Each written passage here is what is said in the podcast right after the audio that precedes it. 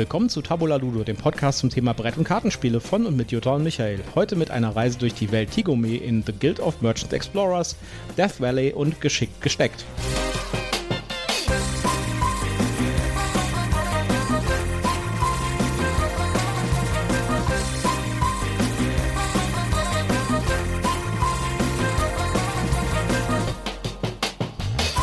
Willkommen zur Ausgabe Nummer 17.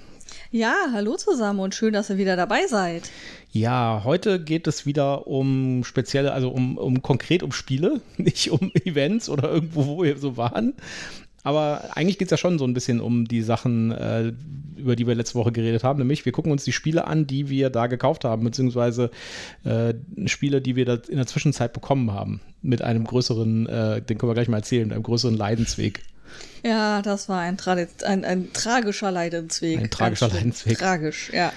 Gut, aber erstmal dein, dein, dein Werbehinweis. Genau, der obligatorische Werbehinweis. Wir sind nicht gesponsert, wir kriegen keine Produktproben, ähm, aber wir nennen Marken, Firmen, Produkte. Wir haben Links in unseren Show Notes und ähm, deshalb gehen wir auf Nummer sicher und sagen mal global galaktisch, das hier ist alles Werbung. Jutta, ich habe so eine komische Postkarte bekommen. Ja, ich habe das gesehen. Das ist ein bisschen komisch, finde ich. Ist, die ist wirklich ein bisschen strange. Also ich hatte letzte Woche eine Postkarte im Briefkasten, auf der stand äh, drauf, äh, äh, Join the Interplanetary Alliance. Stand auf der Vorderseite und auf der Rückseite war eine Webadresse angegeben, join-ipa.space. Ja. Und ich glaube, es hat was mit Brettspielen zu tun. Mhm. Auf den ersten Blick sah es für mich aus wie so ein IT-Consulting-Ding. Das ist so ein bisschen vom Style her. So ein bisschen wie so eine nifty, wir haben uns eine coole Werbekampagne ausgedacht, äh, Ding hier von so einer, von so IT oder hier so ähm, äh, HR-Leuten, weißt du, die mhm. irgendwie einem entweder Leute verkaufen wollen aus Osteuropa oder die einen einstellen wollen. Sowas in dieser Richtung. Ja. Aber ich habe mal auf der Webseite, ich bin ja schlau. Ja. ich habe natürlich, wollte ich mal wissen, was da passiert ist, äh, was es ist. Und habe mir auf der Webseite mal die, das Impressum angeguckt. Also auf der Webseite sieht man nichts außer einem Countdown-Counter. Counter, ja. Der Stand heute sieben Tage und 22 Stunden noch zählt. Mhm. Wenn ihr das hört, sind es wahrscheinlich nur noch drei oder vier Tage. Ja. Genau. Äh, und äh, sonst gibt es auf der Webseite eigentlich nichts zu sehen, außer so einem Artwork mit so einem Raumschiff. Und es gibt ein Impressum natürlich.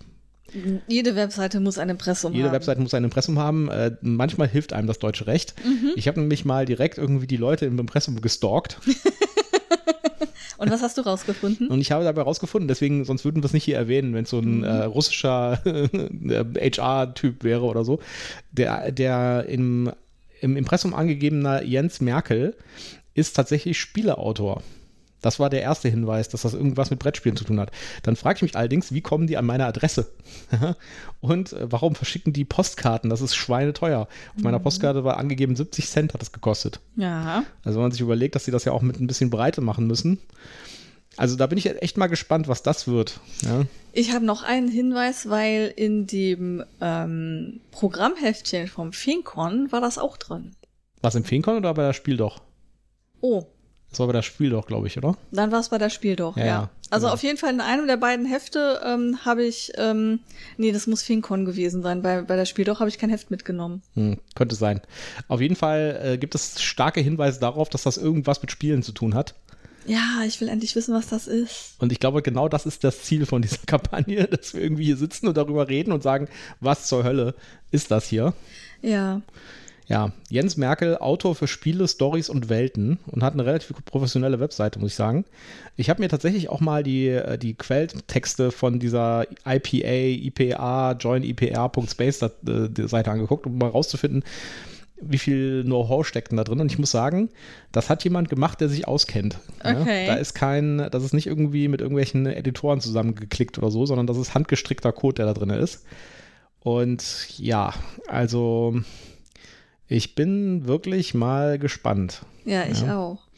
Wenn man übrigens auf die, ähm, das JavaScript sich anguckt, da findet man auch noch so ein paar Hinweise, nämlich findet man da den, wo war das hier? Genau, hier, da sieht, da sieht man den, äh, das Datum, wann, also man könnte es natürlich auch zurückrechnen, ja. Äh, man sieht das Datum, wann das alles freigeschaltet wird, nämlich am 21. Juli um 19 Uhr. 21. Juli um 19 Uhr. Habe ich da was vor? Mal schnell den Kalender checken. Ja.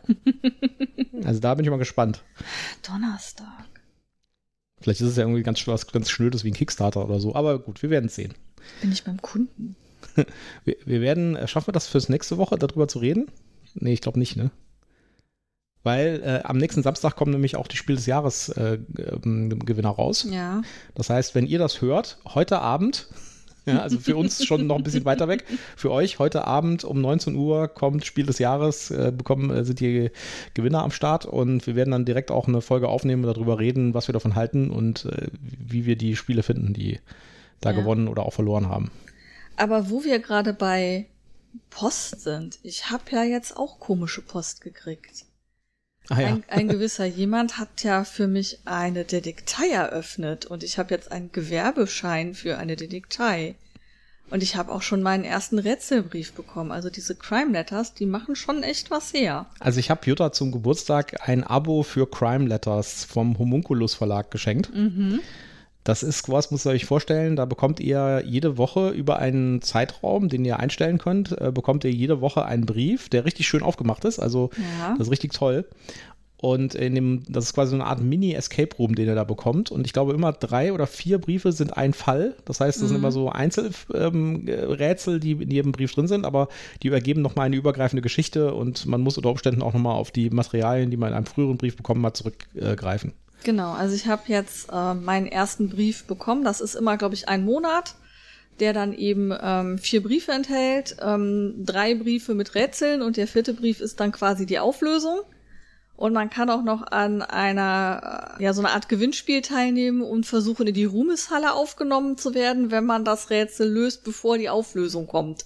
Da kann man sich dann auf einer Internetseite bewerben und ähm, dann gewinnt immer einer. Ja, ich finde die richtig gut aufgemacht auch. Also die sind, äh, das, ich frage mich auch, oder mich würde mal interessieren, wie die das machen, weil die Sachen sehen wirklich professionell gedruckt aus, aber es sind natürlich äh, dein Name zum Beispiel drin oder deine Anrede oder sowas, das ist ein bisschen gecustomized.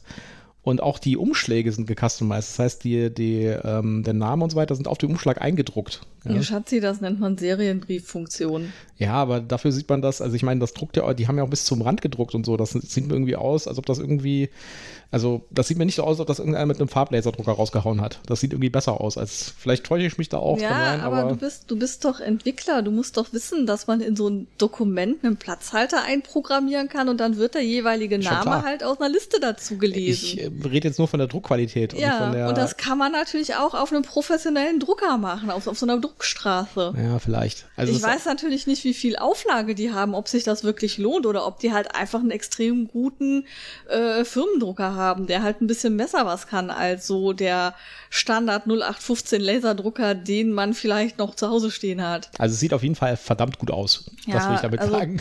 ähm, die, die Papierqualität, auch die liebenvollen Details, dass halt da äh, ähm, so ein bisschen Handschrift äh, imitiert wird. Die Story ist ganz gut. Und ich muss gestehen, bei den ersten beiden Rätseln musste ich schon ganz schön heftig grübeln. Ich hatte gedacht, vielleicht kommt ja erstmal so was Einfaches zum Einstieg, aber nee, die sind sofort in die Vollen gegangen. Mhm. Ja, da bin ich mal gespannt, was da noch so kommt. Ja, ich auch. Auf jeden Fall Dankeschön. Ich werde, äh, ich werde euch auf dem Laufenden behalten, wie es so läuft. Wir sollten vielleicht auch, wenn das mal dann vollständig ist, mal so ein kleines Mini-Review machen. Ja, das Ja. können wir machen. Hätte gut in unserer Folge außergewöhnliche Escape Room-Spiele gepasst. Ja, hätte Ja. es. Aber du hast ja sowieso noch so ein anderes äh, Ding am Laufen, was da noch kommt. Ne? Diese, Ja, das kommt im August, die ähm, World Traveler Society. Die, äh, da kriege ich eine dicke Kiste. Mhm. Ich habe mir die Deluxe-Version bestellt mit großer Kiste. das war ein und Kickstarter, klein- ne? Ja, das war ein Kickstarter. Der ist allerdings jetzt geschlossen. Ähm, ich weiß nicht, ob man da noch eine Late Order platzieren kann.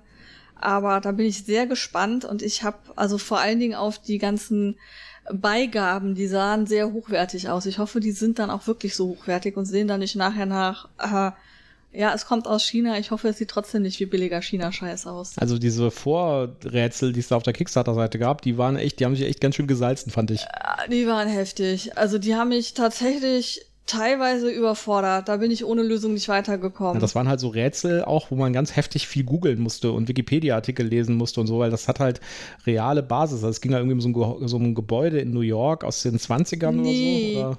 Shanghai. Ach, Shanghai, genau, ja. Shanghai, Shanghai am Bund. Genau, und äh, da, da, da, musste man tatsächlich die Wikipedia-Seite lesen und irgendwie über die Geschichte was lernen, um dieses Rätsel zu lösen und so. Ja, also ich will jetzt nicht zu viel spoilern, aber man musste halt wirklich dann auch über Gäste und Leute, die da regelmäßig ein- und ausgehen in diesem Hotel, ähm, äh, sich informieren und über Autoren. Es war schon richtig krass. Mhm, also ich bin mal sehr gespannt. Wo wir gerade über Crowdfunding reden, es gibt ein Crowdfunding jetzt für die deutsche Version von Too Many Bones. Kennst du das? Ähm, ich weiß, dass ich es äh, in unserem bevorzugten Spieleladen habe stehen sehen und du nur gesagt hast, nein, guck gar nicht, Hände weg, wenn man da die Komplett-Edition haben will, zu teuer. Genau, dann muss man so eine Art Kleinwagen investieren. Ja. Ja, also das ist wirklich ein krass teures Brettspiel, aber es hat natürlich auch ein verdammt gutes Material. Also das mhm. haben die, die, die Player-Boards sind so, äh, sind so Stoff. Teile, ja, mhm. wo man die Würfel reinsetzen kann und so. Mhm. Ähm, mit so äh, genähtem Rand und sowas. Also das ist total abgefahren. Dann sind da so Pokerchips drin und äh, ganz viele Custom-Würfel und so. Also das ist echt krass. Also die Produktionsqualität ist natürlich schon echt abgefahren. Und das gab es die ganze Zeit nur auf Englisch und das soll jetzt auf Deutsch kommen von Frosted Games. Also Frosted Games macht gerade einen Crowdfunder beziehungsweise nimmt einfach Vorbestellungen. Das ist kein richtiger Crowdfunder, sondern mhm. sie haben mhm. gesagt, wir müssen irgendwie so und so viel Vorbestellungen äh, bekommen und dann können wir es produzieren. Aber das ist tatsächlich jetzt auch schon erreicht, wenn ich das hier richtig sehe. Also sie haben 962 Bestellungen und sie brauchten 750, stand jetzt aktuell. Okay. Ich, äh, ich muss mir das nochmal angucken. Also ich habe es mir jetzt ein paar Mal schon angeguckt und äh, also erstmal ist es natürlich extrem teuer, 149 Euro oder 150 Euro für das Basisspiel. Und da sind noch keine Erweiterungen dabei und es gibt echt viele Erweiterungen. Ähm, ich glaube aber, dass das eher so ein Kampagnenspiel ist. Äh, das, ich muss mir das nochmal genauer angucken. Ähm, naja, aber da sind, warte, warte, da sind 139 Würfel drin. Ja, klar. Also, also ich, wenn du pro Würfel einen Euro rechnest, bist du ja quasi schon da. Ja, ja, natürlich. Also das ist äh, von, von also jetzt, das ist jetzt keine Terraforming-Mars-Situation sozusagen, sondern ja. da bekommt man wirklich was fürs Geld. Äh, das ist also schon krass von der Produktionsqualität und so, aber ich weiß halt nicht genau, ob das Spiel was für mich ist. Weißt du, und wenn man da 150 Euro für so ein Spiel investiert, dann muss man natürlich auch irgendwie was bekommen dafür, was einem auch wirklich gefällt. Auf der anderen Seite ist natürlich bei dem Spiel kann man es wahrscheinlich auch ganz gut weiterverkaufen, wenn es einem nicht gefällt. Naja, aber diese, äh, die, die Crowdfunding-Kampagne selbst ist ein bisschen seltsam, ehrlich gesagt. Also äh, es ist anscheinend so, dass die deutsche Version auf jeden Fall kommt oder gekommen wäre, auch wenn das jetzt nicht geklappt hätte mhm. mit den 750 Vorbestellungen weil die gesagt haben, ja, es geht eigentlich im Prinzip nur darum, von wem die Übersetzung kommt, ob von dem Originalverlag oder von Frosted Games. Da haben viele gesagt, naja, ist eigentlich doch egal, ja, das ist eigentlich wurscht. Äh, ich glaube, das ist nicht wurscht, ja, wie man ja bei ganz vielen Sachen gesehen hat, äh, die von Pegasus zum Beispiel nochmal übersetzt wurden ins Deutsche, ja, die ganzen ähm, hier Nemesis zum Beispiel oder so, ja.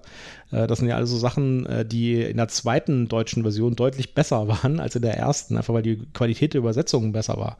Also ich glaube, ich vertraue da Frosted Games deutlich mehr als dem Originalverlag, das ordentlich zu machen, sodass da irgendwie ähm, was ordentlich bei rauskommt.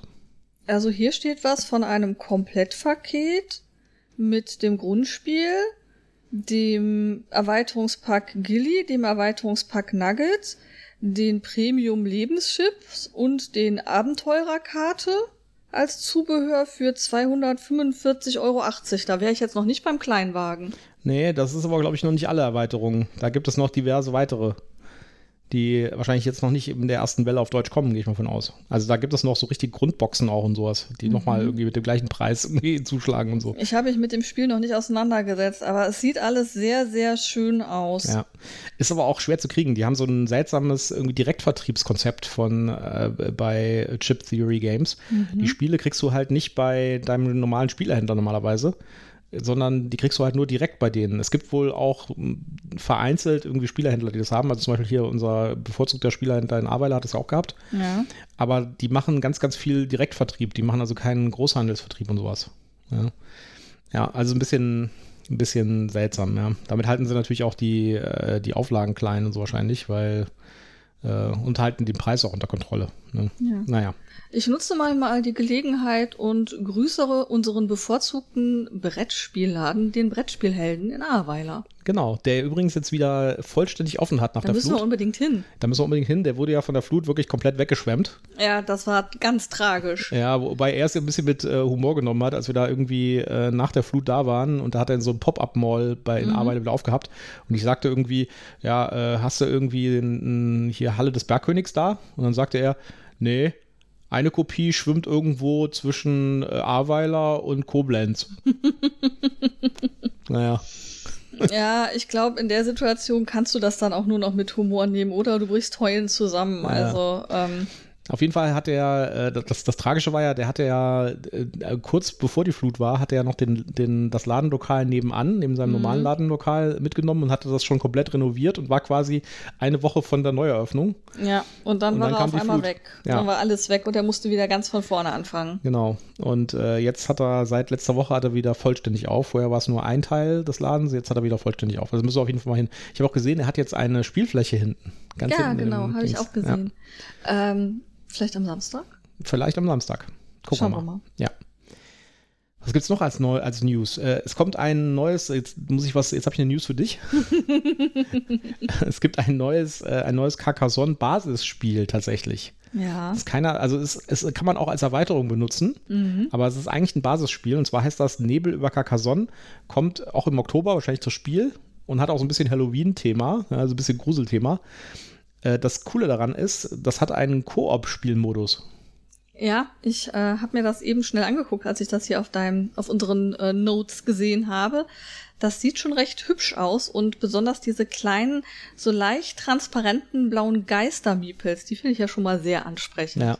Obwohl ich ehrlich gesagt, ähm, nachdem ich jetzt zu meinem Geburtstag noch die neunte und zehnte Erweiterung bekommen habe, die schon gar nicht mehr in meine coole Sammelbox so richtig reinpassen wollen, äh, ich glaube, ich bin am Ende mit Carcassonne. Aus Platzmangel. Tja. Ja, also es gibt noch nicht so super viele Informationen darüber. Äh, wurde jetzt angekündigt.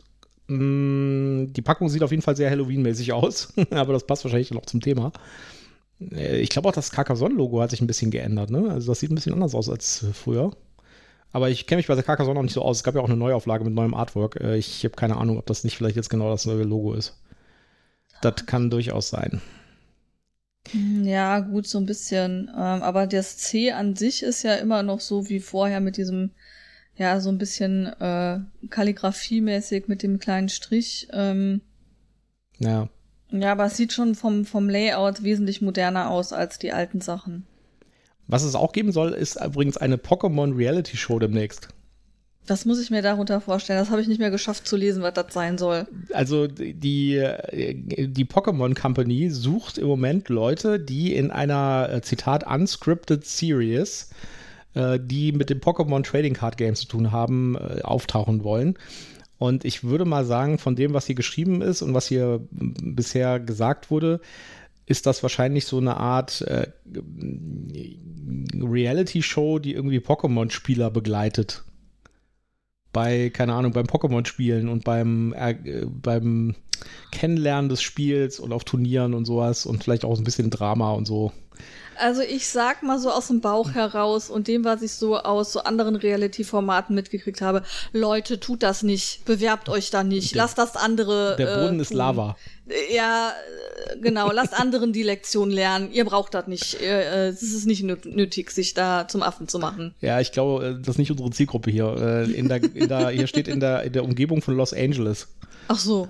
Ähm, Ja, okay. Also zieht nicht nach Los Angeles, nur um daran teilzunehmen. Das äh, macht Wobei ich jetzt sagen Sinn. muss, ich habe ja, ich, ich ähm, habe ja Pokémon ähm, mal auch mal die Regeln angeguckt, tatsächlich ein paar Runden gespielt, weil mein kleiner Neffe äh, hat das gespielt und äh, der Als er noch klein war, jetzt nicht mehr. Weiß ich gar nicht, ehrlich gesagt. Muss ich mal fragen, wo das noch spielt. Und äh, ich finde, das Pokémon-Spiel ist gar nicht so schlecht. Ja? Das denkt man immer so, das ist so Kinderkram oder so, ja. Aber das Spiel hat echt Hand und Fuß. Es hat nur einen unfassbar krassen Pay-to-Win-Aspekt, ja. Also, äh, wenn man bei Magic, mal als, als Vergleich, ja, äh, mhm. Magic the Gathering, das äh, Sammelkartenspiel, da gibt es halt irgendwie die Farben und es gibt, glaube ich, äh, vier oder fünf Farben oder sowas, ja, irgendwie rot, weiß, blau, grün und schwarz. Äh, schwarz, genau. Genau. Und äh, da sind halt in jedem Pack, das man öffnet, sind halt Karten von diesen Farben drin. Mhm. Ja? Und in einem äh, üblichen Spielerdeck hat man zwei Farben. Ja. ja.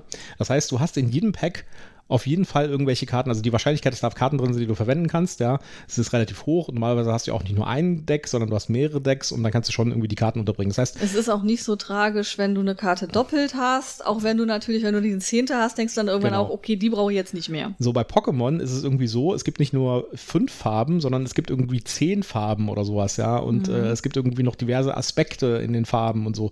Äh, also es kann durchaus sein, dass du so ein, äh, dass du so einen Booster aufmachst, ja, und du kannst keine einzige Karte verwenden, die da drin ist.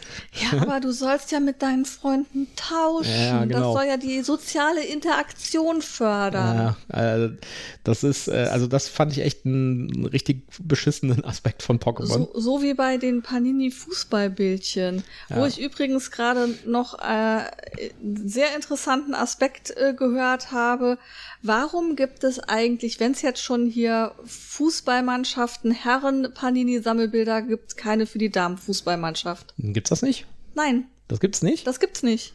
Oh, das hätte ich jetzt gedacht, das gibt es schon nee, längst. Gibt es nicht. Es gibt, also Männer ja, aber die Damen darfst du nicht sammeln. Das ist ja krass. Okay. Finde ich ein Unding. Panini, mach da mal was dran. In der Tat.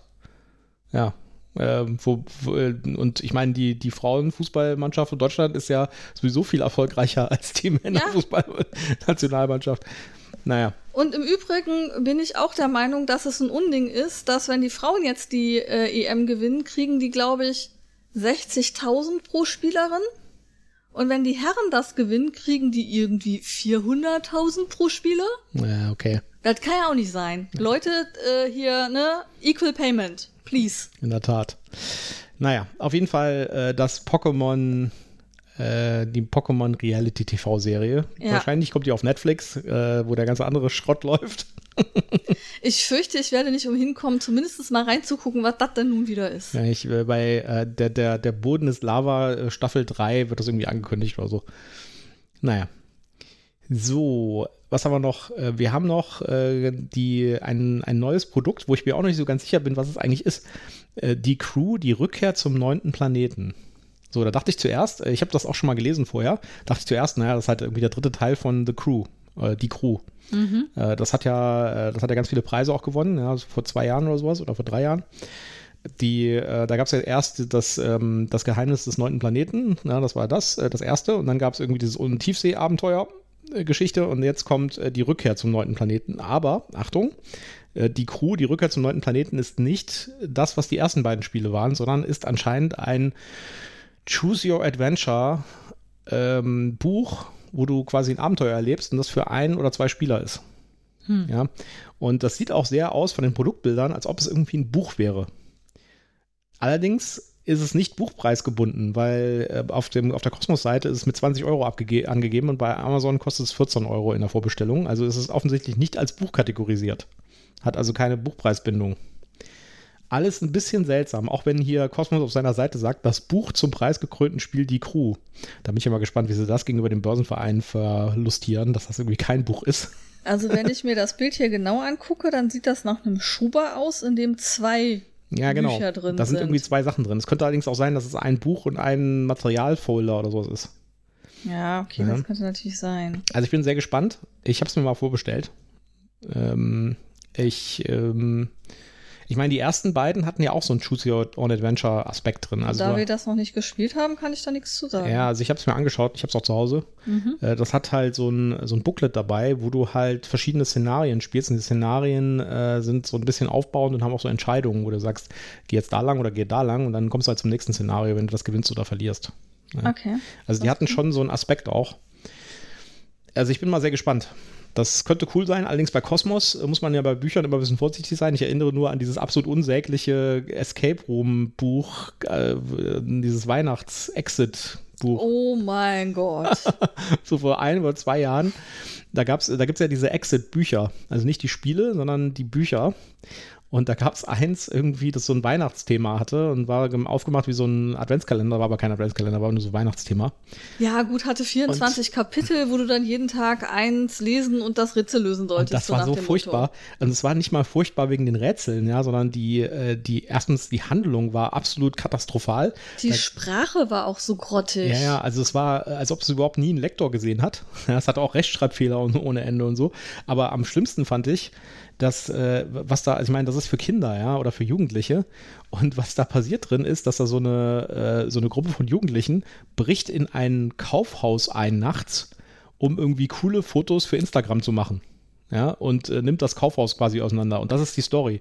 Und es wird nirgendwo mal hinterfragt, ob das irgendwie in Ordnung ist, dass man irgendwie ein Fenster einschlägt und irgendwie ein Kaufhaus einsteigen oder damit man irgendwie ein paar coole Eine Alarmanlage deaktiviert äh, und, ja. und, und. Also äh, finde ich schon echt zweifelhaft. Ja, ja es, also das also, war nix. ich meine, vielleicht, wenn wir weiter gerätselt hätten, hätte es da ja noch einen Cliffhanger für gegeben oder eine, Wand, Wand, eine, eine überraschende Wendung. Ich glaube es nicht. Aber ich konnte es nicht aushalten. Es war einfach zu viel, äh, zu viel Schlimmes ja. an diesen Texten. Äh, die Rechtschreibfehler, die, die sprachliche Unzulänglichkeit, die Geschichte, die so dünn war wie, äh, ja. keine Ahnung, Pergamentpapier. Ähm, also es war ganz schlimm. Was es auch gibt, sind erste News zur Spiel 2022 im Oktober. Da gab es jetzt gestern ein Video von äh, der Spiel mit einem Interview mit der Dominique Metzler von der Spiel, die mhm. Organisatorin. Mhm. Und die hat ein bisschen drüber geredet, was die aktuellen Planungen sind. Also äh, so richtig super viel Neues gab es nicht zu sehen da drin oder zu hören da drin. Äh, es wird halt deutlich größer als beim letzten Mal. Also es kommen wohl viele Aussteller wieder zurück. Ähm, ja, wohl auch viele internationale Aussteller, die ja im letzten Jahr fast vollständig gefehlt haben. Genau, sie haben also, sie, hat, sie meinte, sie haben jetzt ungefähr die Größe wieder von 2019. Also mhm. äh, etwa ähm, ein Drittel größer als letztes Jahr. Da bin ich mal gespannt. Ein Drittel bis die Hälfte größer. Da bin ich mal sehr gespannt. Vor allen Dingen die internationalen Sachen haben natürlich auch so ein bisschen gefehlt. Es gab letztes Jahr, hat man gemerkt, ähm, ganz wenig so diese kleinen internationalen Verlage, wo man Spiele bekommt und ausprobieren kann, die man vielleicht danach nie wieder sieht. Ja. Mhm. Äh, das gab es nicht so sehr. Da bin ich also sehr, sehr gespannt, was da so kommt. Ansonsten, äh, die Brettspielrucksäcke bleiben weiter verboten. Ja, nach dem, was da passiert ist, werden die auch auf, all, auf Lebzeiten von äh, dieser Person äh, verboten bleiben. Ja, und äh, ja, ansonsten, es gibt ein, wahrscheinlich eine Maskenpflicht, was ich gut finde. Ja. Ja, also ich meine, wir sind im Innenraum, viele Leute und so, das macht schon Sinn. Ja. Äh, und wir haben dann ja auch Oktober und wir erwarten ja sowieso für den Herbst eine neue Welle. Genau. Aber dafür ist es auch nicht mehr so warm. Ja. Ja, wir freuen uns schon mal auf nächste Woche, wenn es hier 40 Grad werden in Bonn, angeblich. Oh dann, äh, ja, dann sitzen wir draußen auf dem Balkon und spielen äh, die, äh, die Rückkehr zum neunten Planeten, nee, die, äh, die, das Geheimnis des neunten Planeten, weil das kann man nämlich, glaube ich, aus der Hand spielen. Mhm. Naja. Ja, das war's mit den News, würde ich sagen, ich hätte, oder? Ich hätte da noch eine Frage an dich. Ja. Warum sind wir nicht beim BerlinCon? Äh, weil Berlin so weit weg ist. Also. Nächstes Jahr. Aber wir haben jetzt auch irgendwie äh, in, kurzer Dau in kurzer Zeit irgendwie ähm, hier Feenkon gemacht, äh, Spiel doch gemacht. Dann waren wir in Münster im Theater. Äh, ich wollte mein Corona-Glück nicht überstrapazieren. Ja, das stimmt natürlich. Das stimmt natürlich. Ich war nur so, überall auf Insta und Facebook sind gerade alle am, oh, es geht zum, es geht zur BerlinCon. Ich freue mich darauf. Seid ihr auch dabei? Und ich muss jedes Mal klicken. Nein, bin ich nicht. Ja, können wir tatsächlich vielleicht nächstes Jahr mal planen. Ja, können, ich, wir, können wir nächstes Jahr vielleicht mal planen. Ja. Habe ich irgendwie nicht auf dem Schirm gehabt. Und, ja. du, und du offensichtlich auch nicht. Nee, also ich wusste, dass das ist. Äh, und ich weiß auch, dass da ganz viele Podcaster und auch YouTuber und so weiter sind. Aber ja. Ja, gut, man kann auch nicht auf jeder Hochzeit tanzen. Man kann nicht auf jeder Hochzeit tanzen, genau. Ja, kommen wir zu unserem ersten Spiel und ich glaube, die Story mit, wie wir an das zweite und dritte Spiel gekommen sind, erzählen wir dann, wenn wir das äh, durchnehmen. Ja, natürlich. Äh, das wird noch eine schöne Story, mhm. also bleibt dran. Ja, äh, ich würde einfach sagen, ich fange an. Ja? Mhm. Äh, The Guild of Merchant Explorers die Königin hat einen Aufruf an die Gilde der Handelsreisenden gerichtet und mutige Abenteurer gebeten, alle Ecken des Königreichs Tigome zu bereisen. Das Königreich floriert zwar, aber die Landkarten sind schon lange veraltet und die größten Städte haben den Kontakt zueinander verloren. Reise als Gildenmitglied über raue Meere, majestätische Berge, weite Wüsten und üppige Graslandschaften, um Handelsrouten zwischen Städten zu etablieren, weithin sichtbare Entdeckungstürme zu erklimmen und neu entstandene Dörfer zu besuchen. Ja, das war eines unserer Loot-Items von der Spiel doch und ist ja. brandneu. Also das ist wirklich neu. Ich, ich habe mich echt gewundert, dass es überhaupt schon zu kaufen gab da. Ja, ja, die Story, ähm, wie du es erst in die Hand genommen hast, es dann zurückgestellt hast, weitergegangen bist und ich dann nochmal fragte hier, ähm, ja. was ist damit? Äh, und wir es dann mitgenommen haben, haben wir ja beim letzten Mal schon erzählt. Jetzt haben wir es auch mittlerweile Probe gespielt. Ja, es ist schön. Ja, es ist schön. Es ist ähm, toll. Ich ähm, bin gerade so ein bisschen am überlegen, ähm, weil du hast ja, also man hat jeder Spieler bekommt seine eigene Karte, auf die er spielt. Es gibt unterschiedliche Karten mit unterschiedlichen Landesteilen, sage ich mal, die man erkundet. Genau, also jeder Spieler bekommt so eine Landkarte quasi vor sich, ja. die mit Hexfeldern belegt ist. Ähm, und ähm, da bin ich so ein bisschen ans Grübeln gekommen, weil da hat es mich gar nicht gestört, dass die jetzt relativ dünne Pappe ist, nämlich so ähnlich wie bei Azul, diese einen Pappe, über die wir uns so aufgeregt haben. Aber ich glaube, das liegt einfach daran, dass es halt tatsächlich so meine persönliche ja, Landkarte ist und halt, ja, Landkarten sind ja in der Regel noch dünner. Insofern, why not? Vielleicht sollten wir erstmal erklären, was man in dem Spiel macht, bevor wir über das Material reden. Also über das Material habe ich auch ein paar Anmerkungen. Klar. Ja. Äh, also in dem Spiel muss man tatsächlich das machen, was die Story auch sagt. Man muss Handelsrouten und äh, längst vergessene Schiffs- und Landwege wieder, wieder entdecken. Und das macht man, indem man Würfelchen auf eine Landkarte mit Hexfeldern setzt. Also man hat so eine, ich würde sagen, so etwas größer als A5 äh, große Landkarte vor sich, vielleicht so zwischen A5 und A4. Hm, es ist quasi DIN A4, aber im Quadrat. Also ja. das, das eine Stück, das aus der DIN A4 dann ein längliches Rechteck macht, das fehlt halt. Genau. Und es gibt auch verschiedene Landkarten da drin. Also es sind mehrere Szenarien quasi mhm. da drin. Ich glaube, äh, ich glaube, vier Stück sind es. Ähm, ja. Und äh, die Landkarten sehen halt anders aus. Ja. Es gibt auch einen anderen Startpunkt und so. Es gibt eine, eine Startpunktstadt. Und dann gibt es da auch Geländearten. Also es gibt irgendwie Wüste und äh, Berge und Grasland und Wasser und so weiter. Ja. Und äh, wenn man ein Hexfeld besucht hat, legt man ein Würfelchen drauf. Ja, ja also ähm, einer der anderen Podcaster hat oder YouTuber hat so schön gesagt, es ist im Grunde genommen ein Flip and Write, nur schreibe ich nicht auf die Karte, also mach kein X drauf und sag, das Feld habe ich jetzt besiegt, sondern stattdessen setze ich ein Würfelchen drauf. Genau. Und dann gibt es halt verschiedene Effekte. Wenn man zum Beispiel von einem Gelände, das umschlossen ist, jetzt alle Felder mit einem Würfelchen belegt hat, dann darf man da eine Stadt gründen, beziehungsweise man entdeckt dann eine Stadt, ja äh, ähm, oder ein Handelsposten, mhm. äh, wie das mhm. heißt. Ja, dann äh, gibt es noch, äh, muss man aufpassen, das ist Handelsposten und Stadt ist was anderes. Dann gibt es auch noch Städte, ja, wenn man zwei Städte verbunden hat, ähm, also quasi mit Würfel, mit einem Pfad verbunden hat, der mit Würfelchen belegt ist, dann kann man die zwei Städte äh, quasi, ähm, hat man die zwei Städte mit einer Handelsroute verbunden und dann ähm, wird eine dieser Städte ausgeixt, also die kann man später nicht nochmal verwenden für genau, eine neue Handelsroute. Weil die wird Handelsposten. Genau, und äh, die, äh, und dann bekommt man Punkte für die beiden Städte, ja. multipliziert, äh, was die Wert der Städte ist. Und es gibt halt Städte mit verschiedenen Werten und so. Das heißt, es kommt ein bisschen drauf an, wie man seine Würfelchen dahinsetzt. So, wie kommen denn die Würfelchen auf das Brett? Und da kommt dieser Flip-and-Ride-Aspekt mit rein. Äh, das heißt, es gibt ein äh, Kartendeck, ein relativ kleines Kartendeck und von dem wird halt aufgedeckt und dann wird die Aktion gemacht, die auf dem, auf dem, äh, auf dem, es, auf der Karte sind, ist. glaube ich, insgesamt neun oder zehn Karten. Ja, irgendwas in der Richtung. Ähm, du hast fünf Karten, die eigentlich immer standardmäßig gleich sind und dann gibt es halt Phase 1, Phase 2, Phase 3, Phase 4.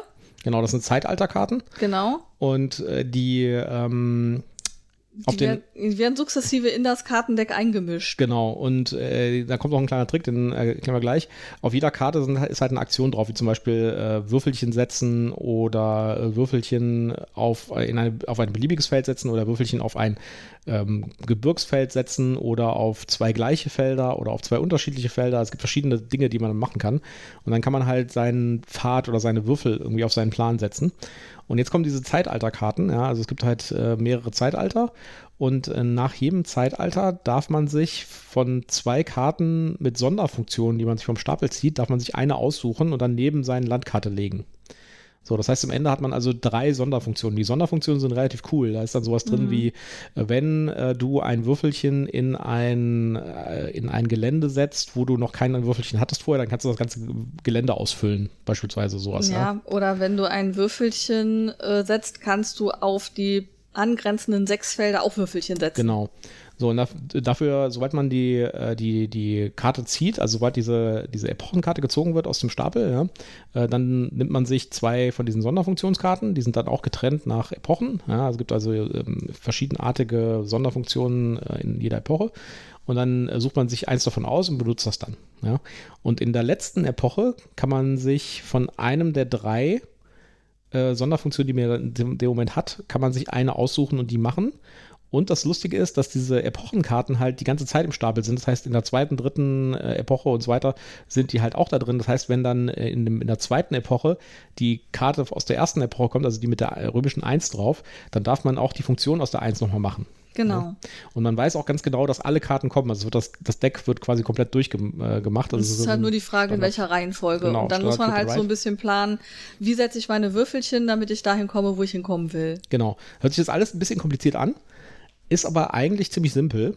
Ja. Und äh, sehr effektiv, sag ich mal. Man hat, äh, man hat wirklich, hatte bei diesem Spiel wirklich diesen, diesen Entdecker, äh, drin. Also man hat wirklich gedacht so, ha, wie kriege ich das jetzt? Äh, da gibt es auch so Türme, die sind meistens in den Ecken von der Landkarte. Wenn man da hinkommt, gibt es ganz viele Punkte. Ja. ja, und es gibt Schätze, die man unterwegs finden genau. kann, äh, wo dann eben natürlich auch die Frage ist, was kriege ich da? Da werden ähm, auch Karten von einem Schatz Schatzdeck gezogen und so. Also es hat ganz stark diesen Entdeckercharakter und das ja. bildet es richtig gut ab. Also man macht wirklich so, oh, ich fahre jetzt hier übers Meer und dann gehe ich dahin und dann kann ich in der nächsten Runde ähm, hole ich mir das und dann gehe ich da noch hin, dann tue ich hier den Schatz entdecken und dann benutze nutze ich diese Sonderfunktion und äh, hole mir hier den Handelsposten und so und verbinde die zwei Städte noch, ja. Also es ist wirklich toll. Ja, was ich ein bisschen schade finde, ist der Titel von dem Spiel. Der Titel ist ein bisschen sperrig, ja. The Guild of Merchant Explorers. Also erstmal ist der sehr lang, sehr sperrig, nicht besonders eingängig und ähm, er sagt mir irgendwie nichts darüber, was, auf was für ein Spiel ich da mich einlasse. Ja, das Spiel gibt es auch im Moment nur in Englisch. Ja, richtig. das ist der englische Titel. Es kommt aber in Deutsch von Skellig Games. Ich gehe mal davon aus, dass das zur Spiel kommt. Dann bin ich ja mal gespannt, wie das dann auf Deutsch heißt. Ja. Äh, Die Gilde der Handelsabenteurer. Äh, ja. Wenn ich jetzt mal frei übersetze. Äh, ich bin auch mal gespannt. Vielleicht ich, ich hoffe, vielleicht kommt da was anderes. Vielleicht behalten sie auch einfach den englischen Titel, ich weiß es nicht. Also das Logo ist halt relativ schön. Also ich meine, das Artwork ist schon cool gemacht, finde ich. Ja. Es hat halt alles diesen Altkarten äh, Sepia Artwork-Style. Ist halt nicht meine Farbpalette, aber ja.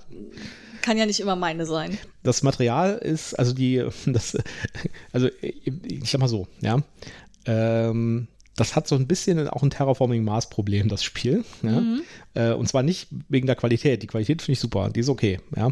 Aber äh, diese Pläne sind halt einfach nur quasi Blätter, die vor dir liegen.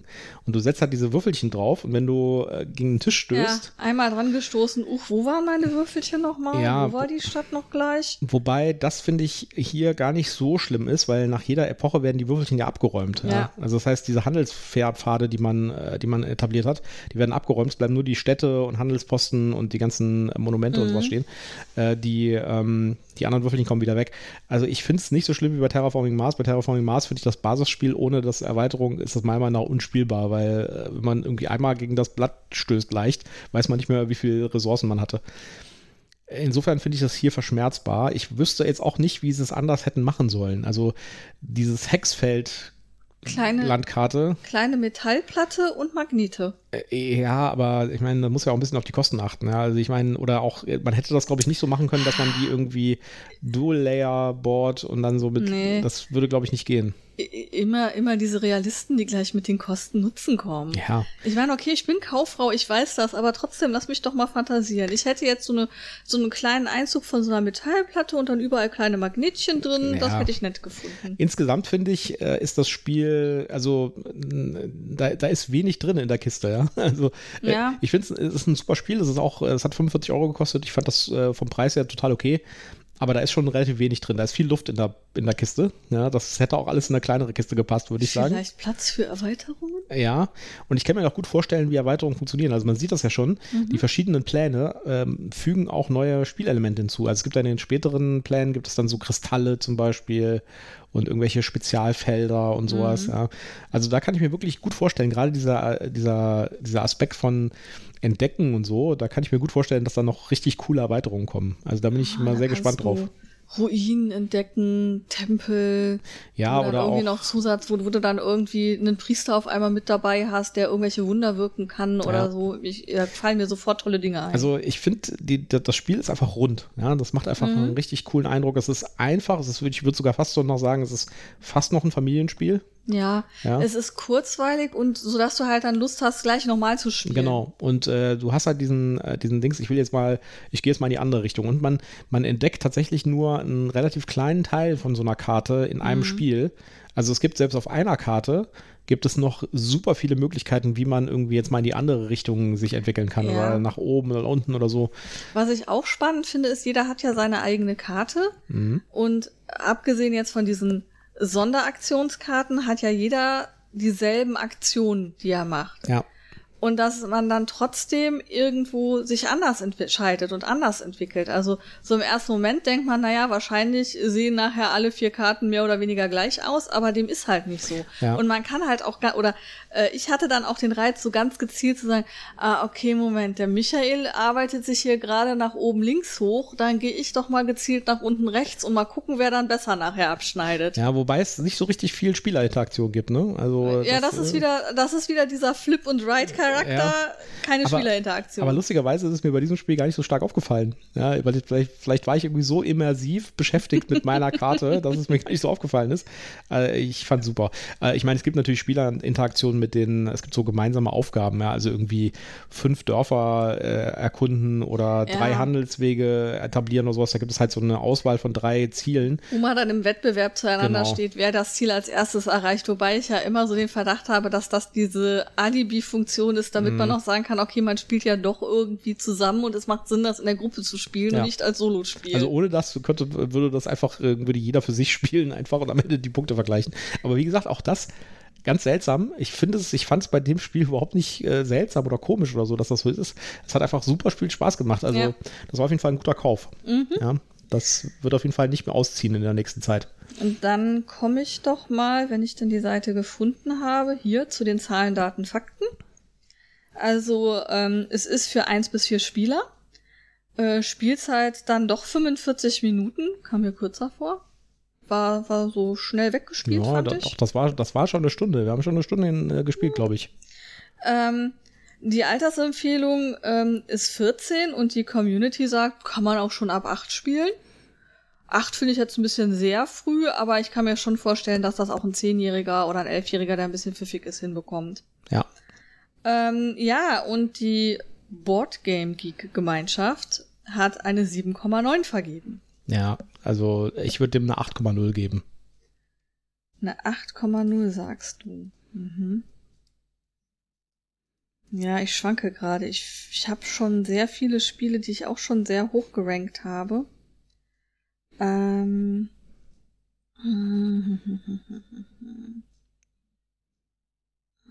Jutta blättert in ihrem Excel äh, nach und guckt nach, welche Spiele sie höher gerankt hat, um so einen Vergleich zu finden. Ja, genau. Ähm, ich äh, gebe auch eine 8,0. Ich glaube, das ist gerechtfertigt und lässt sich mit den anderen Spielen ähm, äh, rechtfertigen und äh, passt da rein. Gut. Ja, ähm, dann würde ich sagen, erzähle ich doch erstmal unsere abenteuerliche Geschichte zu den beiden nächsten Spielen. Genau. Ähm, wir haben vor fünf Monaten. Fünf Monaten sowas, ja. Haben wir ähm, ein paar, beziehungsweise ein spezielles Mikrogame so in der Community schwappen sehen, haben uns da Videos zu angeguckt und zwar Death Valley. Das Death werden Valley. wir auch gleich besprechen. Genau. Und ähm, wir waren begeistert. Wir fanden die Idee von so einem kleinen Spiel, das ich quasi in die Hosentasche stecken, mitnehmen und überall spielen kann. Die Idee fanden wir super und das Spiel klang toll.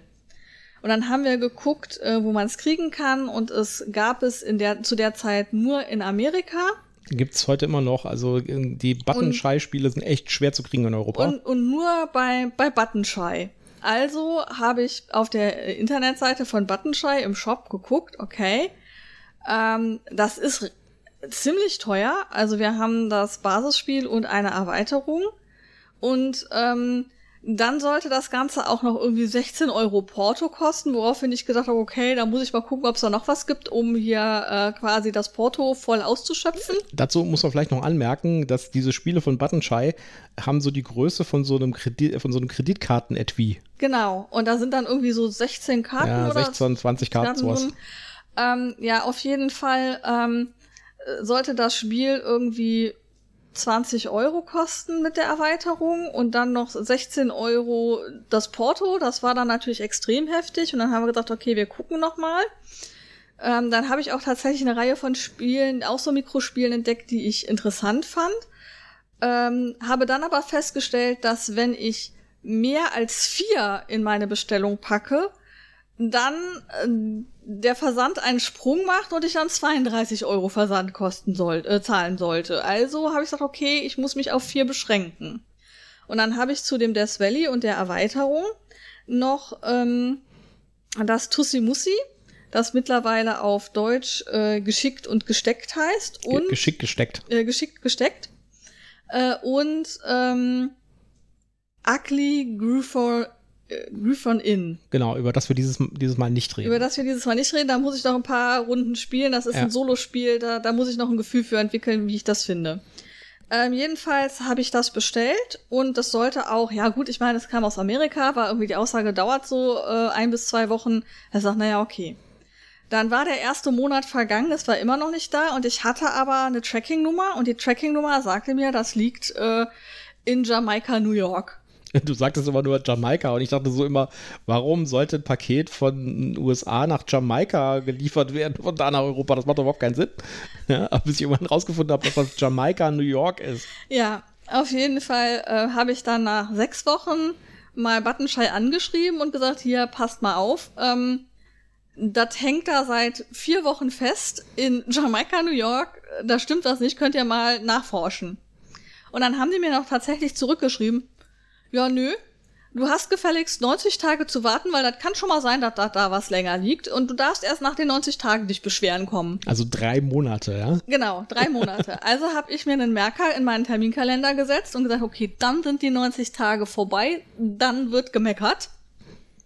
Das Paket kam natürlich nicht, es bewegt sich auch nicht weiter. Ich kann auch heute noch im Check-in gucken, es liegt immer noch in Jamaika, New York. Vielleicht kriegen wir noch mal ein zweites Paket irgendwann. Ja. ähm, auf jeden Fall, nachdem dann diese drei Monate um waren, habe ich dann geschrieben und gesagt, hier, hallo, Paket hat sich immer noch nicht bewegt, liegt da immer noch, jetzt seit mittlerweile zwei Monaten. Ähm, könntet ihr bitte mal Maßnahmen ergreifen? Und dann haben sie geschrieben, ja, danke, dass du so geduldig warst. Ähm, dann schicken wir dir jetzt mal eine Ersatzlieferung los. Und ich so, ja, das ist ja super, ne? Auch wieder mit dem gleichen Lieferdienst. Ich habe gedacht, wahrscheinlich feiern die dann in Jamaika, New York eine Hochzeit. Es ging auch tatsächlich wieder über Jamaika, New York. Ich habe schon echt gezittert. Okay, das bleibt da bestimmt wieder liegen. Das bleibt bestimmt wieder da liegen. Mist, Mist, Mist. Und dann, oh Wunder, was auf einmal in Frankfurt. Nach, ähm, ich glaube, fünf Tagen war es schon in Frankfurt. Ging schnell, ne? Es ging Ja. relativ schnell. Und ich dachte so, wow, es ist in Frankfurt. Jetzt kann ja nicht mehr so viel schief gehen. Ja, und dann kam das äh, dann relativ schnell auch zu mir nach Hause und dann hatte ich dieses Phänomen, das ganz viele Leute aus anderen Kontexten ja auch schon berichtet haben. Ja, Ähm, und da muss man noch sagen, zwischenzeitlich äh, kam irgendwie raus, also während wir gewartet haben, die drei Monate, ja, das kommt jetzt alles. es kommt auf Deutsch von Cosmos im September. Ja, ich habe schon gedacht, wahrscheinlich ist die deutsche Variante eher raus, als dass ich meine englische Variante überhaupt kriege. Ja, kannst du dich erinnern, wir, wir saßen da und ich dachte, ich sagte irgendwie so, äh, ähm, ähm, hier, ähm, Death Valley, war das nicht das, was wir da bei in den USA bestellt haben? Kommt im September bei Cosmos in Deutsch. Ja. So, äh, Aber, aber nicht in diesem schönen Kreditkartenmäppchen, sondern in einem schnöden äh, Karten, Schächtelchen. Kartenschächtelchen. ja. Naja, auf jeden Fall äh, kam dann der, der Paketbote und wollte, äh, ich weiß nicht, äh, 3,07 Euro Zoll von mir haben und natürlich die obligatorischen 6 Euro Gebühren dafür, dass die Post das für mich ausgelegt hat. Das ist echt totaler Wucher irgendwie. Das, äh, also ich habe ja mich ja auch mit der Post angelegt. Ja? Ich Ja. habe da irgendwie mich gemeldet und gesagt, äh, hier, wieso soll ich für, äh, ich, bei mir waren es irgendwie 1,50 Euro Mhm. oder so letztens, ja. 1,50 Euro ausgelegte Zoll, äh, will die Post 6 Euro Gebühr haben, dass sie Mhm. das ausgelegt hat. Und äh, es gibt tatsächlich die Möglichkeit, dass du Selbstverzoller, du kannst dich irgendwie da anmelden und kannst sagen, du bist Selbstverzoller. Und dann geht das halt zum Zollamt. Und dann musst du es da abholen, dann bezahlst du halt nur die 1,50 Euro. Ja, okay, aber dann muss natürlich da hinfahren. Ja, gut. Ja, gut, bei uns könnte sich das wahrscheinlich sogar noch rechnen einigermaßen. Aber auf Ich war jeden schon oft beim Zoll und habe Sachen abgeholt. Ja, also auf jeden Fall habe ich so gedacht, Meine Güte. Habe hab ich dir schon mal die Story erzählt, äh, als ich beim Zoll irgendwie, was erzähle ich gleich?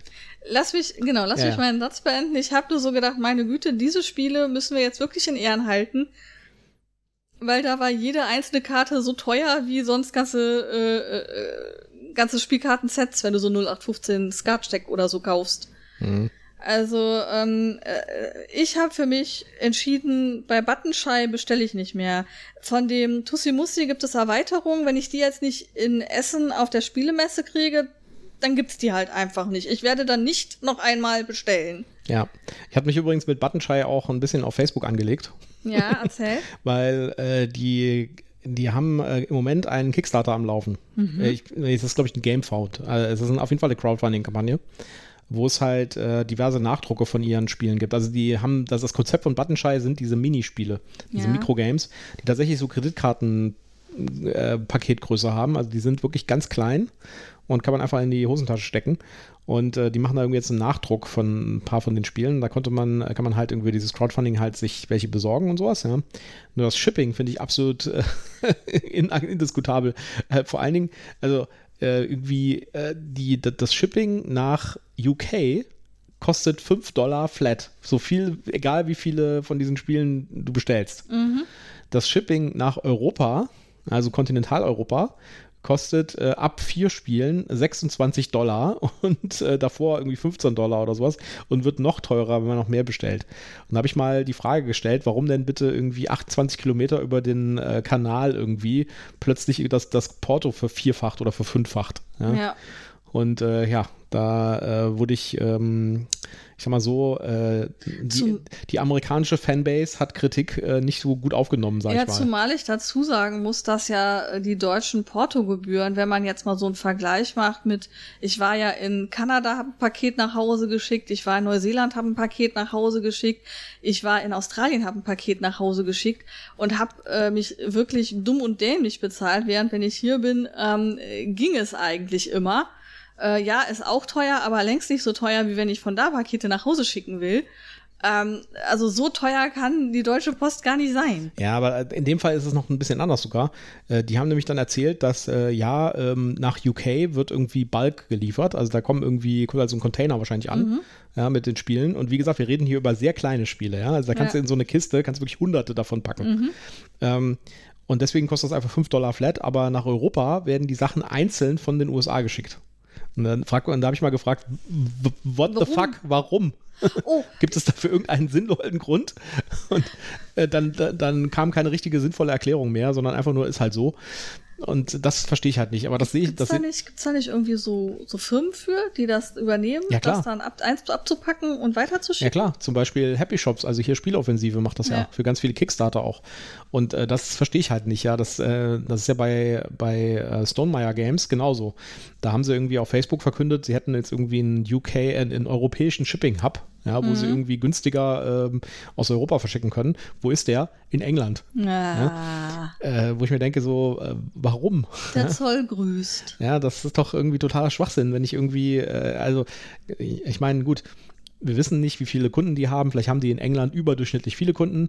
Glaube ich zwar nicht, ja, aber also ich meine, ich habe ich hab eher so das Gefühl, wir gehen dahin, wo wir mit den Leuten reden können, ja, weil Wo die wir, unsere Sprache wir sprechen. verstehen, was die sagen, so zumindest so halbwegs, ja. Und äh, wir wollen uns nicht mit irgendwelchen Franzosen oder Deutschen oder sowas abgeben oder oh Schreck noch irgendwelchen Polen und äh, da irgendwie unseren Zeug hinliefern, ja, auch wenn es irgendwie günstiger und einfacher wäre. Ja, also ich kann sowas nicht nachvollziehen. Ja, vor allen Dingen äh, bei Buttonschei kann ich das jetzt überhaupt nicht nachvollziehen, warum man nicht einfach dann von England die Sachen verschickt. Ja, da, die haben geschrieben auf Facebook dann als Antwort, äh, ja, ihr Logistik-Carrier in England verschickt nicht nach Kontinentaleuropa. Ja, dann nimmt man den halt nicht, finde ich. Ja, Ja, oder man guckt halt, dass er den an einen anderen UKer weiterleitet, der das dann macht. Ja, aber wie gesagt, äh, es kann sich ja jeder aussuchen, mit wem er Business macht und dann bestelle ich da einfach nichts. Ja. So, dann muss ich mal gerade hier lose Fäden einsammeln, damit unsere Hörer nicht äh, zittern und bangen. Du wolltest irgendwas erzählen, was du beim Zoll abgeholt hast. Ja, das war, das war so eine, so eine Episode, da äh, war ich beim Zoll Und äh, der Bonner Zoll ist so ein, so ein großer Raum, wo man sein Paket dann auch aufmachen muss und sowas. Ja? Mhm. Und dann gucken die rein, dann gehen die da an den Rechner und tippen irgendwie eine halbe Stunde lang, wo ich mir denke, das kann sich doch nicht lohnen, wenn da irgendwie so ein Beamter irgendwie tatsächlich zehn Minuten lang auf diesem Rechner rumtippt, um mir dann irgendwie fünf Euro Zoll abzuknöpfen. Ja, für die 5 Euro Zoll nicht, aber für die Fälle, wo er dann eben 100 Ja. Euro Zoll äh, einkassieren kann oder noch mehr, lohnt sich das dann vielleicht schon. Äh, ja, alles ge geschenkt, ja. Aber ich war dann halt da und hatte irgendwas abzuholen und äh, dann äh, sagte der, äh, ich glaube, es war eine Frau, also sagte sie, äh, ja, äh, jetzt gehen Sie bitte äh, aus der Tür raus, äh, durch die nächste Tür, den Gang runter, rechts um die Ecke, da ist das Bezahlfenster, da müssen Sie dann das bezahlen. Ja, und hat mir dann so einen Zettel in die Hand gegeben. Du hast mir die Story schon mal erzählt, ja, So. sehr schön. Und äh, die, der, der Prozess ist folgendermaßen: Du bist in diesem Raum, wo die Pakete sind, und dann äh, bekommst du da deinen Zettel, was du bezahlen musst. Dann gehst du halt zu diesem Zahlfenster, bezahlst, gehst mit dem Zettel wieder zurück und kriegst dann dein Paket. Ja? So. Äh, er, äh, sie gibt mir das, das Zettelchen, ja. Ich marschiere da raus, äh, gehe so quasi um den Block rum, ja, in, diesem, in diesem Gebäude. Äh, Das war schon so, äh, waren schon so 20 Meter, würde ich sagen, 30 Meter vielleicht, also wirklich so einmal um den Eck Dings rum, ja. Und da ist halt so ein, so ein Zahlfensterchen, ja. Und dann, äh, und dann stehe ich da, ja, und dann gucke ich so hoch und dann ist das dieselbe Frau. Die da Ja. gerade eben in dem, in dem Ding stand, ja. Dieselbe Frau, die mir den Zettel in die Hand gegeben hat. Dann schiebe ich, dann, ich war so völlig verdattert, dachte so, äh, äh, äh, Vielleicht Zwillingsschwester? vielleicht Zwillingsschwester oder so, ja. Dann schiebe ich diesen Zettel da unten drunter durch, das ist so ein, so ein Zahl, so ein behördenmäßiger Zahlfenster mit so einem Schublade und so, ja. Ja. Dann nimmt ihr den Zettel, den sie eben selbst ausgefüllt hat, vor ungefähr einer Minute. Ja, da war auch keiner vor mir oder so, ja. Guckt sich diesen Zettel an, Als ob sie ihn zum ersten als Mal ob sie ihn sieht. zum ersten Mal sieht. Ja. Also, das war wirklich leicht bizarr. Ich war ein bisschen verwirrt, als ich rauskam. Mhm. Ja. Aber vielleicht war es ja doch die Zwillingsschwester. Vielleicht war es, ja, vielleicht, ich weiß es nicht. Also es war auf jeden Fall, ich war etwas irgendwie, ich war leicht verwirrt, als ich rauskam. Naja, Okay. Nette Gut. Geschichte. kommen wir Dann- jetzt genau. zu Death Valley. Genau, Reden wir Death tatsächlich Valley. mal über das Spiel. Roadtrip ins Ungewisse. Sengende Hitze, unwegsames Gelände, gefährliche Tiere.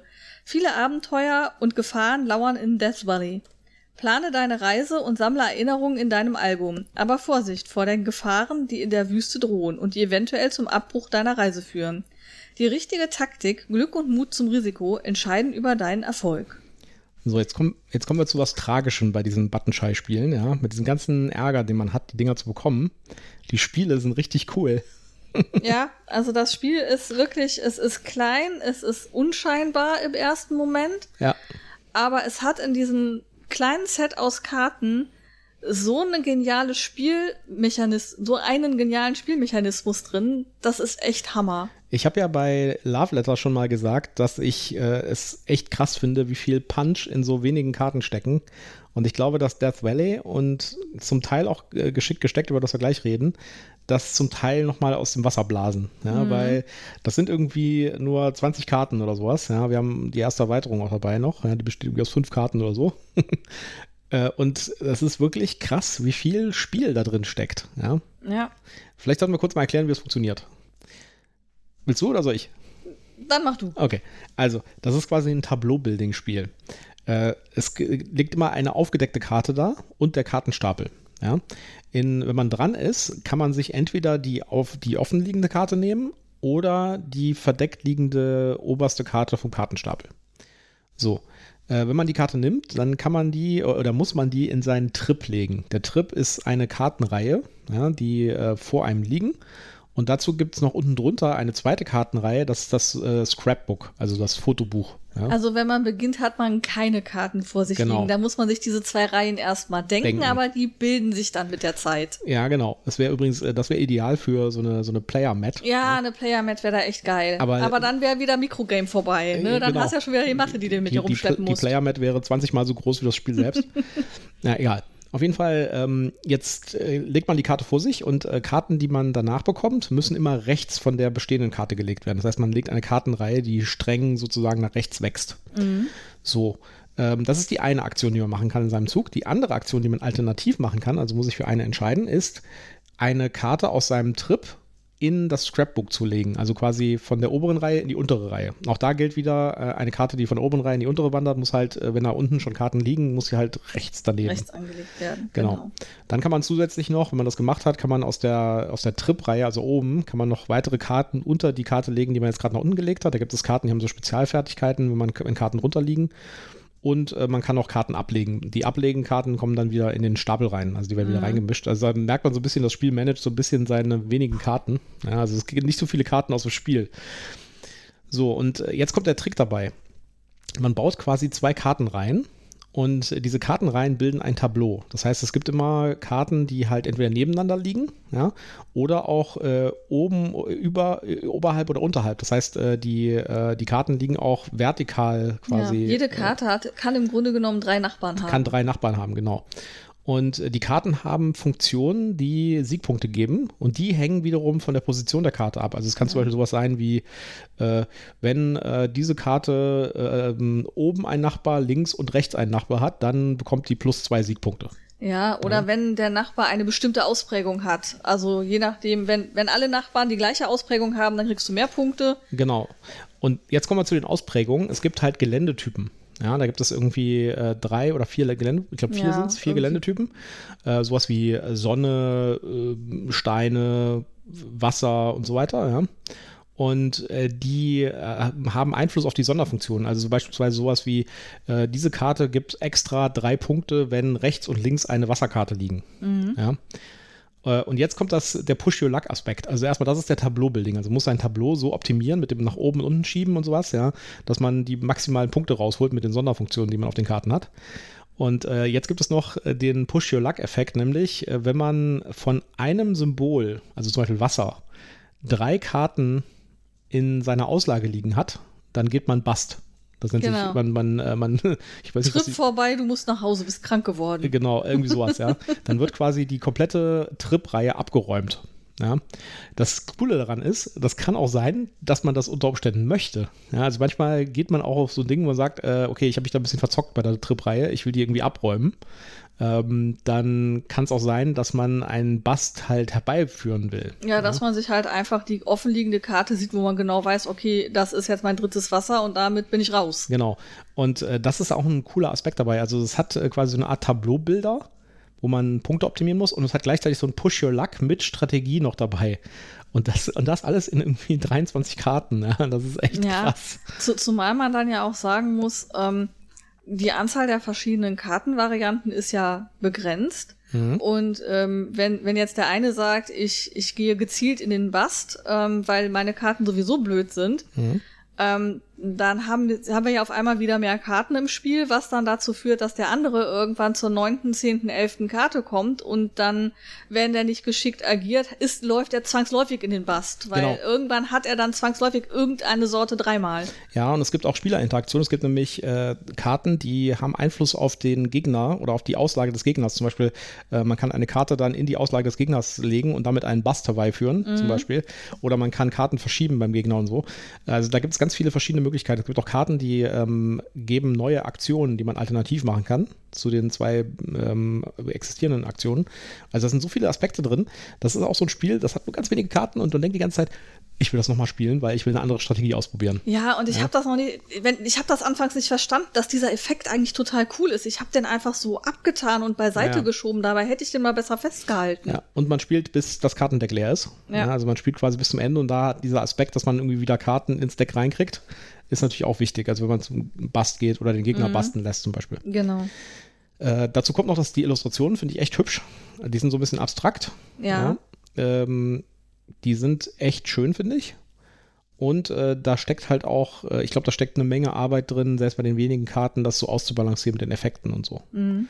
Also ähm, die Grafik finde ich auch sehr schön. Die sind zwar ähm, auch so ein bisschen abstrakt und minimalistisch gehalten, aber auf eine ästhetische Art und Weise. Ich kann das leider nicht anders formulieren, aber es hat halt nicht diesen unfertiger Comic-Effekt, sondern es sieht halt wirklich schön aus. Es sieht wie Kunst aus ja. für mich. Ähm, deswegen gefallen sie mir sehr gut und äh, ich habe auch den Eindruck, dass da wirklich sehr viel, ja wahrscheinlich auch einfach sehr viel Austesten äh, drin hängt für das Ausprobieren, äh, um die Ausgewogenheit hinzubekommen. Und äh, wie gesagt, im September gibt es das auf Deutsch. Äh, das würde ich mir, ich glaube, ich werde mir das tatsächlich nochmal auf Deutsch holen, weil es halt dann einfacher ist, auch mit Family zu spielen zum Beispiel. Weil da ist ja schon Text auf den Karten drauf. Und, Ja. so. äh, und der Preis für die deutsche Version äh, wird im Moment angegeben mit 8 Euro. Das Ja. finde ich echt absolut krass.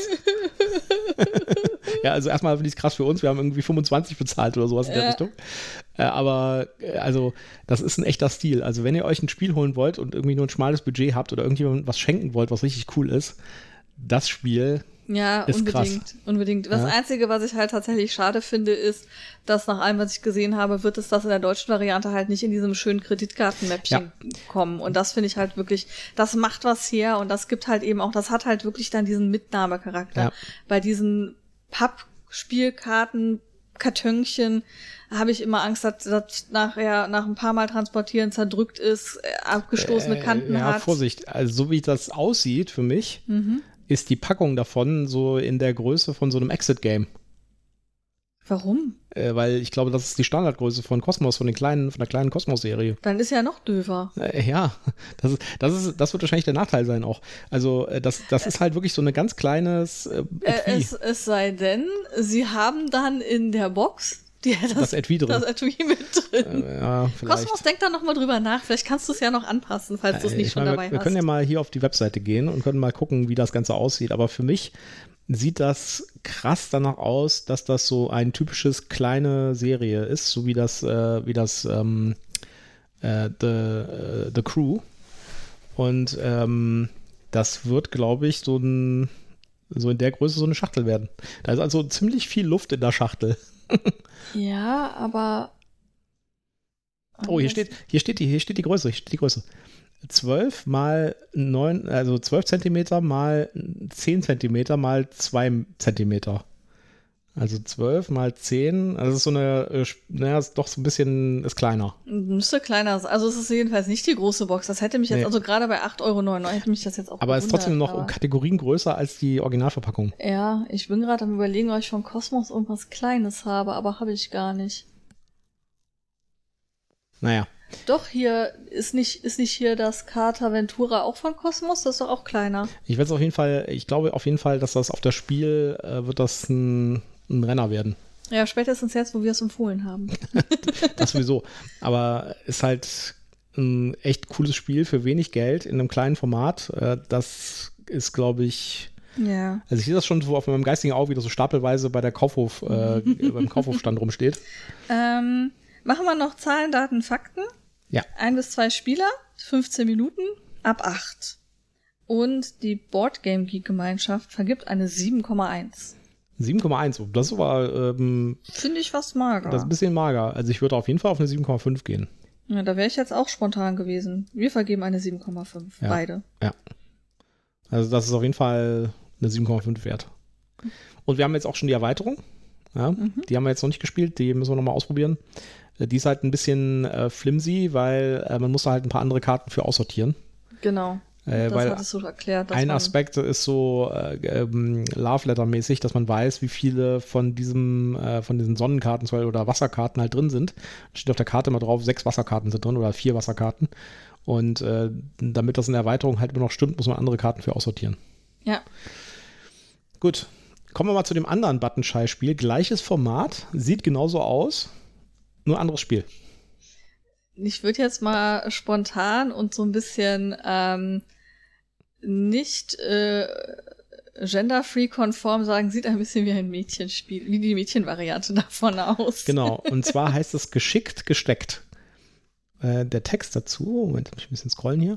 Geschickt gesteckt greift den viktorianischen Brauch auf, Blumen eine Bedeutung zu verleihen. Blumen stehen für Eleganz und Verschwiegenheit und können als sorgfältig gebundener Strauß Liebesbotschaften oder Freundschaftsgelübde übermitteln. Bist du soweit, in die wunderbare Welt der Blumen einzutauchen und deinen Gewinnerstrauß zu binden? Ja, ich bin bereit. Und also da, das Thema ist sehr außergewöhnlich, finde ich. Aber weißt du, was, was total passt?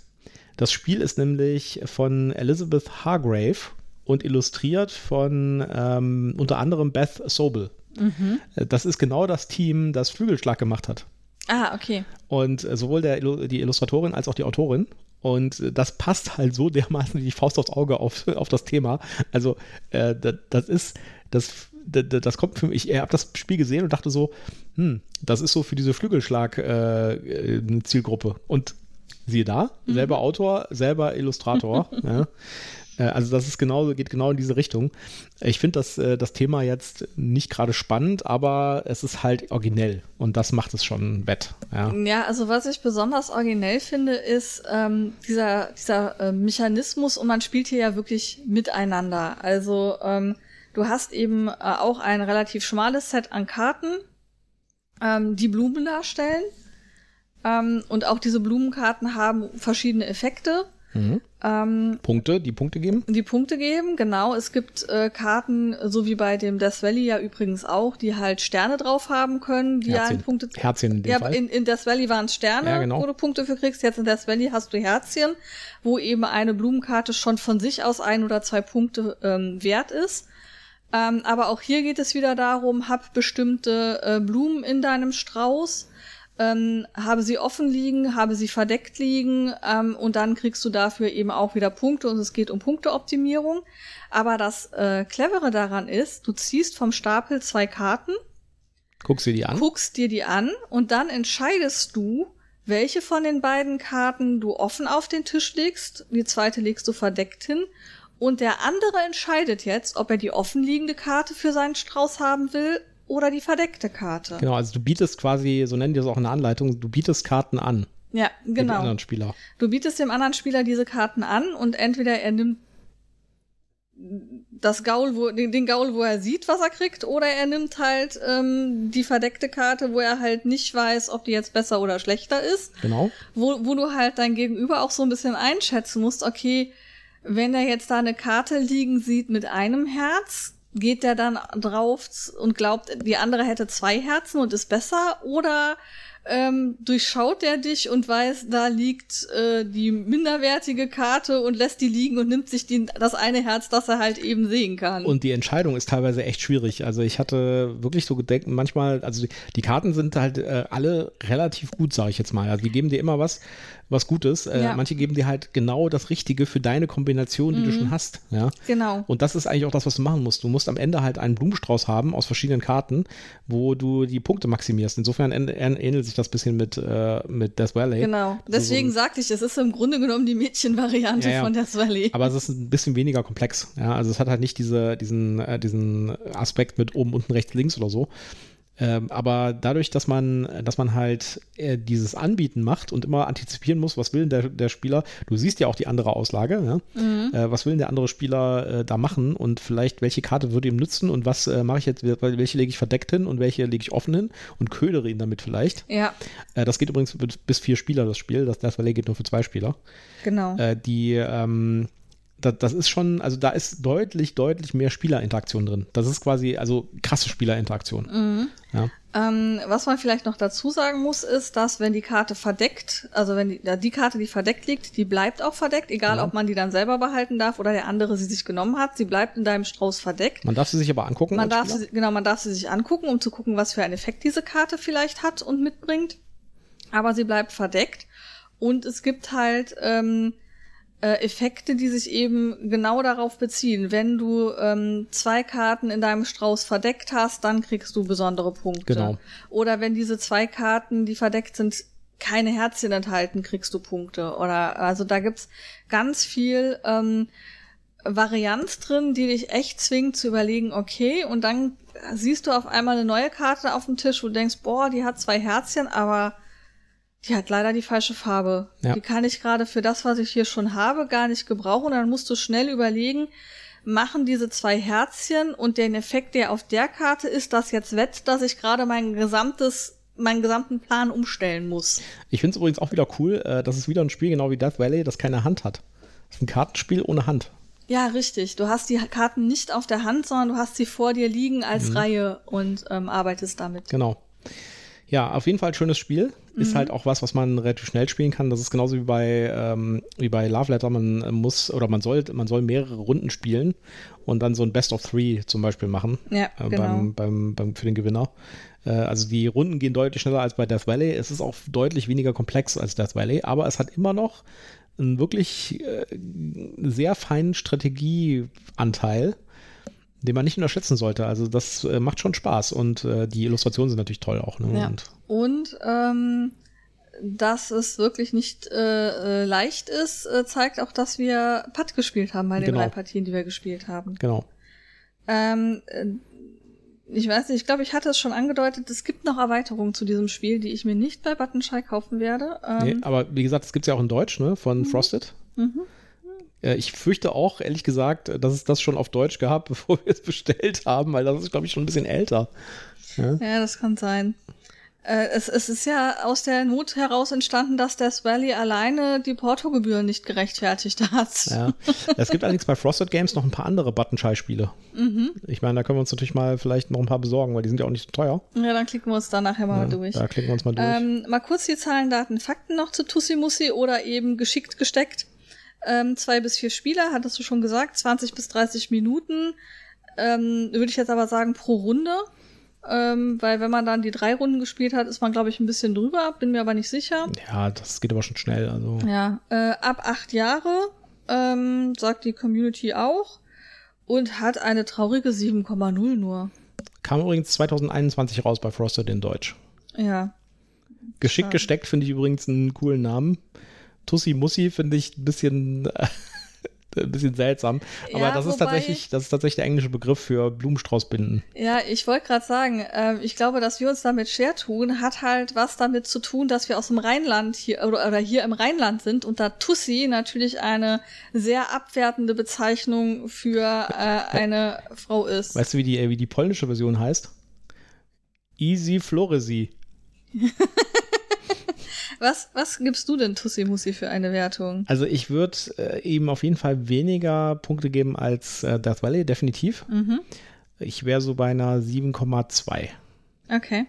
Ich habe mich für eine 7,3 entschieden. Okay. Ja, ist auf jeden Fall ein schönes Spiel. Ist halt auch so ein schönes Mitbringspiel, ne? Also, Ja, und also gerade wenn man jetzt bei den deutschen Spielen dann tatsächlich nur 8, 9 Euro dafür bezahlt, dann ist das auf jeden Fall ein super äh, Mitbringgeschenk. Äh, so. Ja, ich gucke gerade mal, was es hier kostet. Äh, 10 Euro.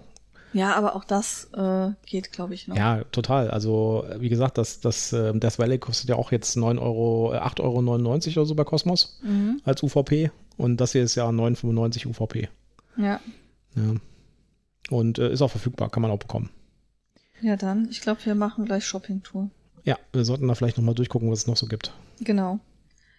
Okay. Wa- Was ich halt nicht so schön finde, die deutschen Versionen sind halt alle nicht so in dem schönen Format wie die äh, US-Versionen, ne? mit diesem kleinen Etui, was man da bekommt, sondern das sind halt alles immer Kistchen.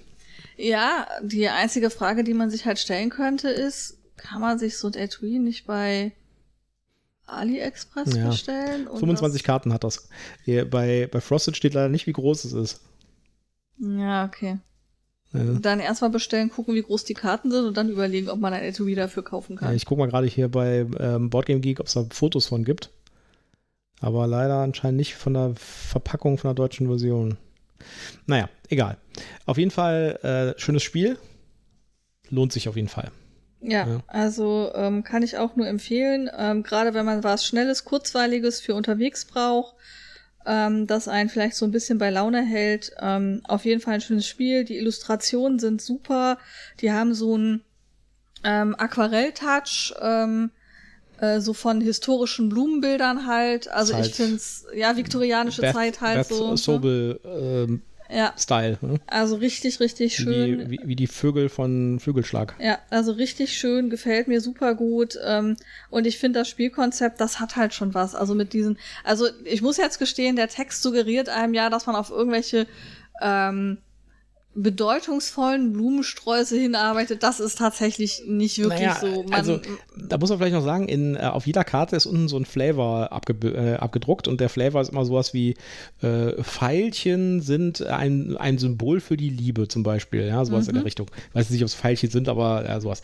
Und äh, in der Anleitung steht, dass man ähm, für die Stimmung, wenn man eine Karte dann in seinen Blumenstrauß spielt, soll man diesen Flavortext vorlesen. ah so, das haben wir nicht getan. Ja, dann da- vielleicht ist das deshalb bei mir nicht Ja, rübergekommen. vielleicht.